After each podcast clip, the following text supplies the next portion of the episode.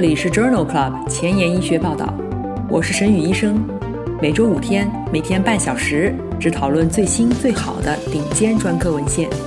介绍给感兴趣的同行们。Journal Club 是双周刊，分十个专科话题。这一周五天分别是：风湿免疫星期一，泌尿肾内星期二，血管感染星期三，妇产乳腺星期四和儿科遗传病星期五。别忘了关注公众号，订阅我们的节目哦。今日头条：一、美国肾脏学会杂志，非透析 CKD 患者的铁储备标志物与全因死亡风险相关。二、新英格兰医学杂志，前列腺癌筛查时在磁共振引导下进行活检，优于标准的活检策略。三、Kidney International。阿司匹林一级预防不改善老年 CKD 患者的预后。四，Science 子刊，三种血浆蛋白可以防止糖尿病患者的肾功能衰竭。五，妇产科学杂志，肾移植后急性排斥反应与子痫前期的鉴别。这里是 Journal Club 前沿医学报道，泌尿肾内星期二，Urology Tuesday，我是主播沈宇医生。精彩即将开始，不要走开哦！今天临床实践的第一部分，我们来聊一聊慢性肾脏病，各种原因引起的慢性肾脏结构和功能障碍，而且肾脏损害的病史大于三个月，包括病理损伤、血液或者尿液成分异常以及影像学检查异常。或者是不明原因肾功能下降小于六十毫升每分钟每一点七三平方米超过三个月，即可以诊断为慢性肾脏病 （CKD）。引起慢性肾脏病的疾病包括原发性、继发性肾小球肾炎、肾小管损伤和肾血管的病变。在既往的节目当中，我们曾经多次聊到过慢性肾脏病，其临床特点是在第八十七期的节目当中。CKD 患者当中，SGLT2 抑制剂的使用是在第零七期的泌尿肾内星期二；CKD 与冠心病在第九十七期和一百七十七期的节目当中；CKD 与高尿酸血症是在第十七期的节目中；CKD 相关并发症是在第一百三十七期的节目中。有兴趣的朋友可以点击链接重复收听哦。慢性肾功能不全的患者往往存在血栓和出血高风险并存的情况。目前认为，血小板功能异常可能是这些并发症的核心。在美国肾脏学会杂志2021年7月刊上，发表了一项系统综述和荟萃分析，讨论的就是 CKD 患者的血小板功能。文章一共纳入了73项临床研究。虽然 CKD 患者血小板异常的表现不一致，但是大多数的患者存在出血时间延长、血小板年复减少。此外，胶原刺激以后，CKD 患者的血小板聚集量峰值显著降低。在十一项体外研究当中，尿毒症毒素对于血小板功能的影响研究很少，使用的方法和结论也各不相同。有的提示尿毒症毒素对于血小板有刺激作用，有的提示对其有抑制作用。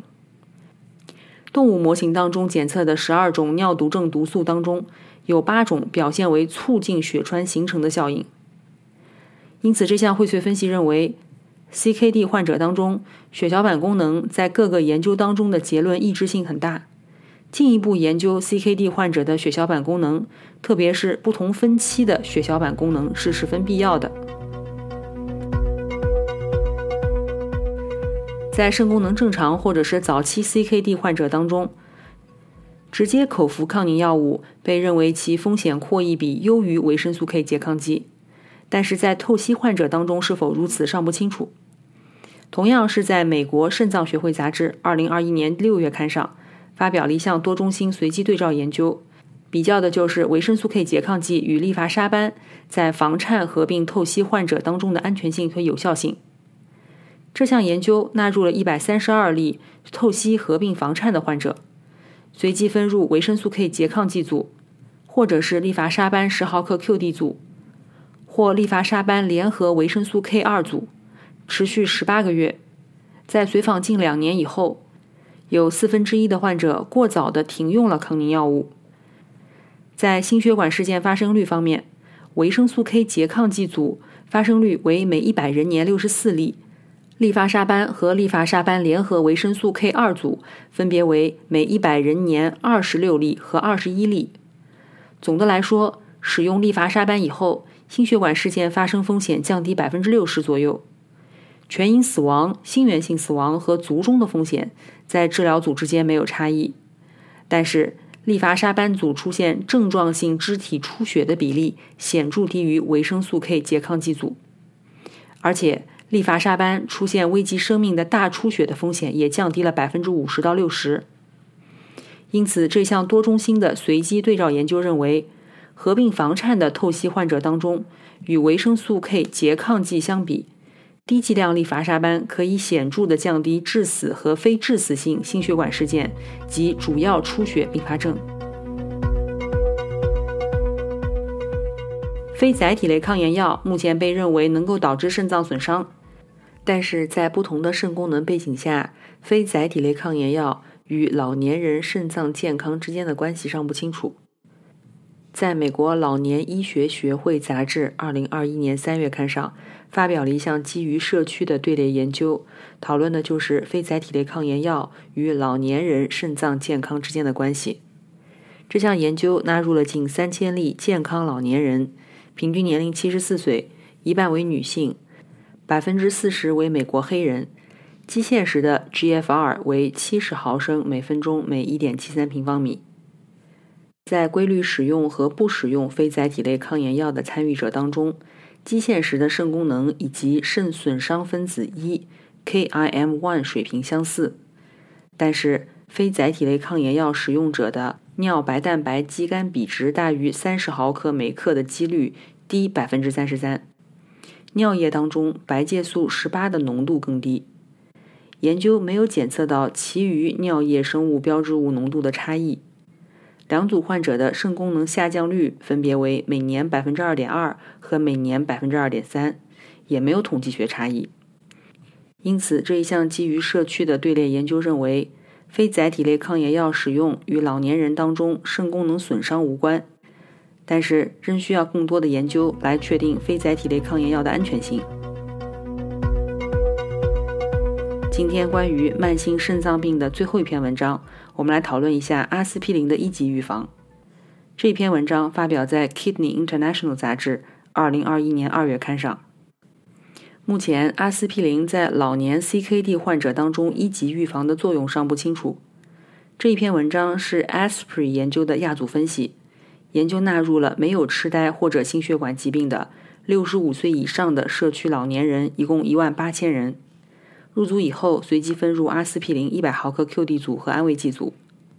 研究中约5000例 CKD 患者，痴呆、残疾、死亡、主要不良心血管事件和大出血的发生率几乎是没有 CKD 的患者的两倍。不论是否服用了阿司匹林，这一关联性都是相似的。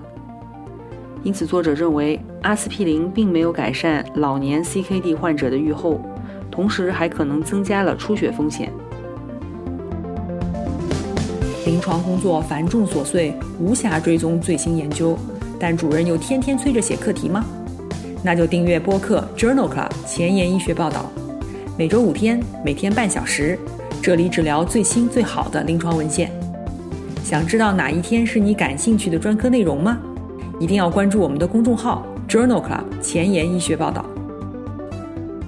今天临床实践的第二部分，我们来聊一聊前列腺癌的筛查。前列腺癌十分常见，男性患前列腺癌的终身风险达到百分之十六，但是仅占到死亡原因的百分之三。准确的筛查出无症状局部侵袭性的肿瘤，可能降低前列腺癌的并发症和死亡风险。但是目前筛查的手段尚存争议。前列腺特异性抗原 （PSA） 的影响因素很多，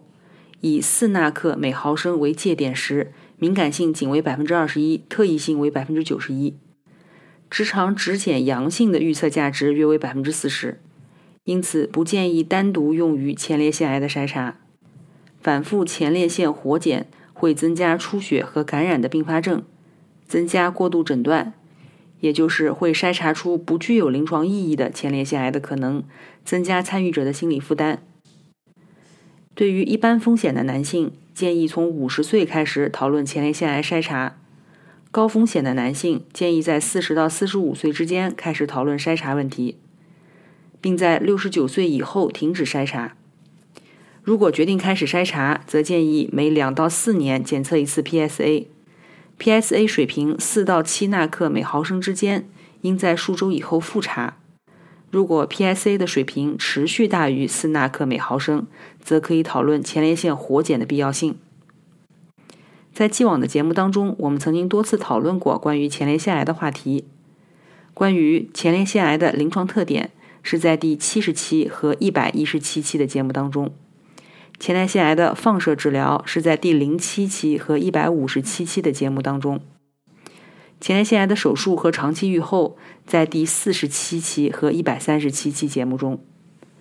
前列腺癌的去世治疗是在第五十七期、一百零七期和一百八十七期的节目中。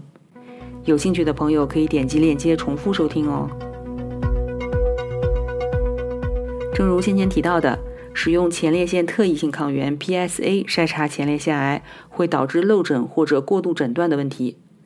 磁共振检查可能可以克服这些问题。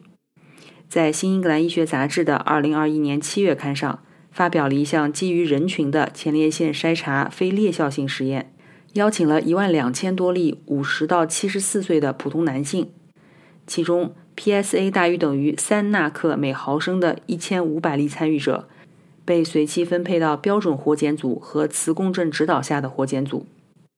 在意向治疗分析当中，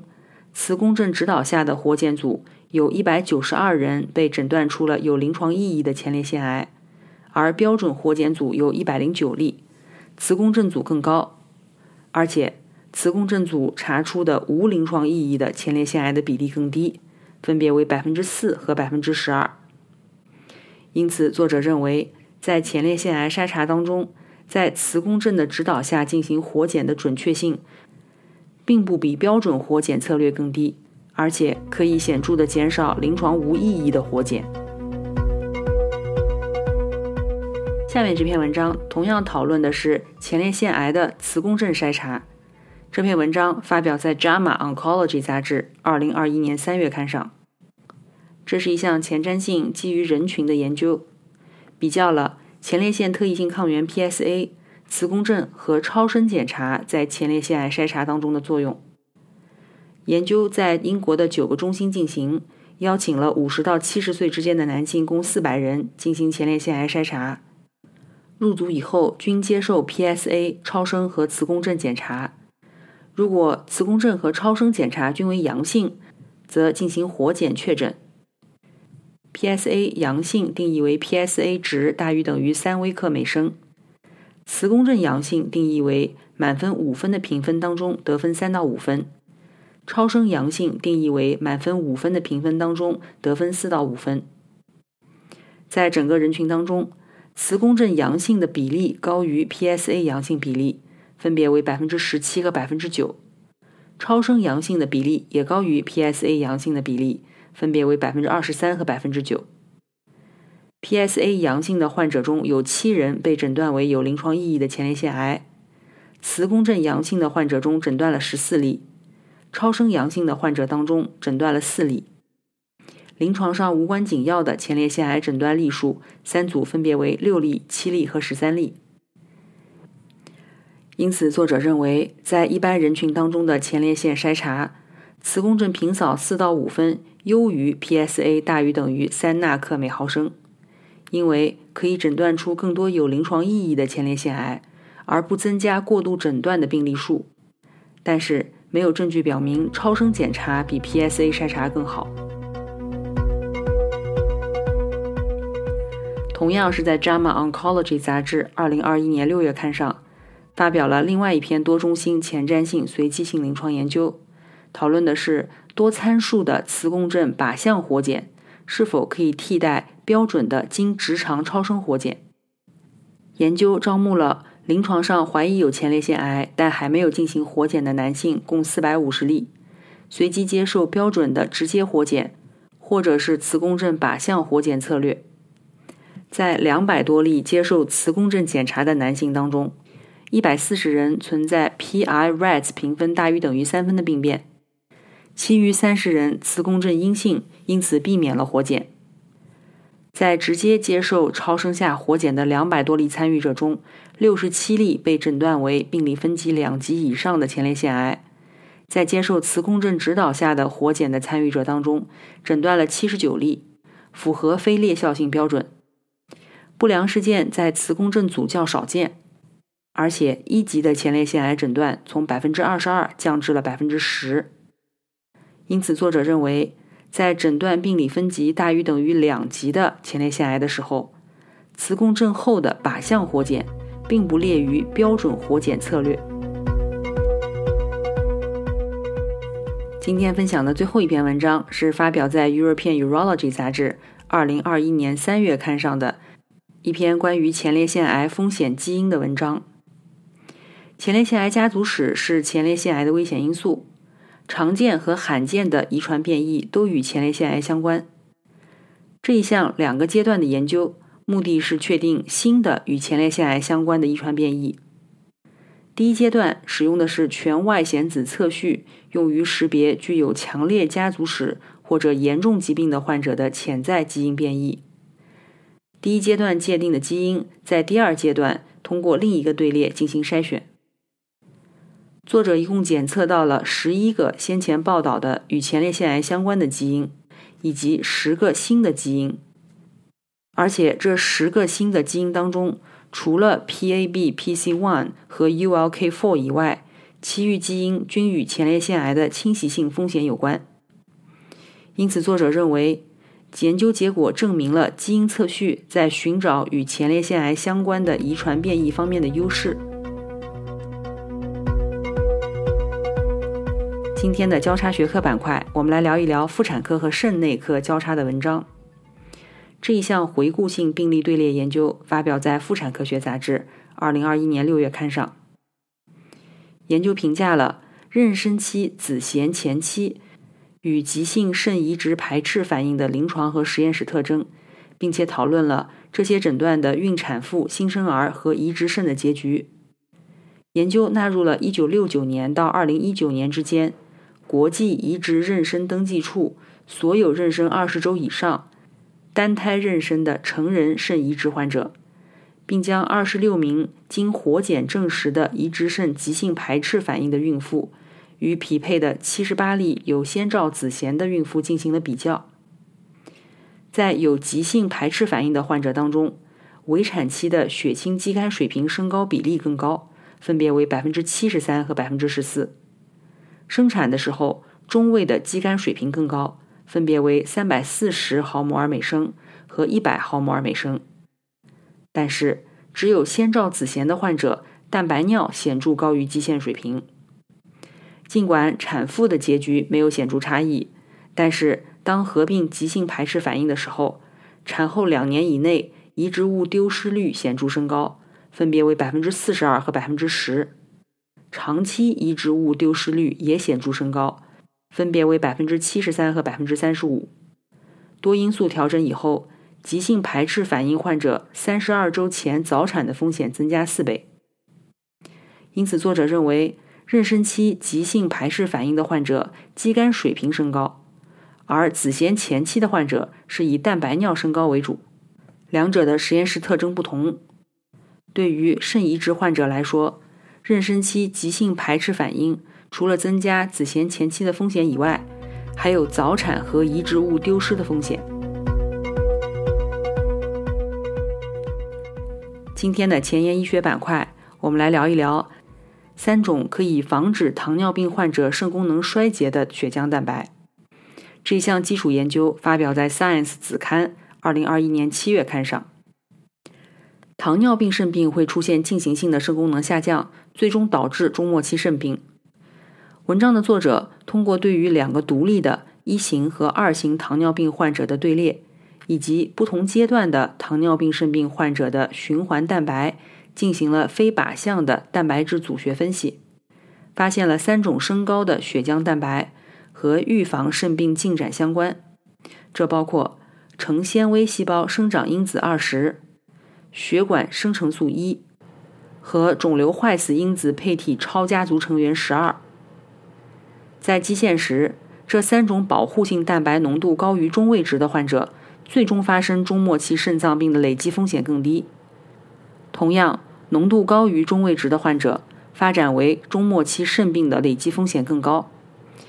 而且，这三种蛋白的保护作用与循环当中炎症蛋白水平、临床变量无关，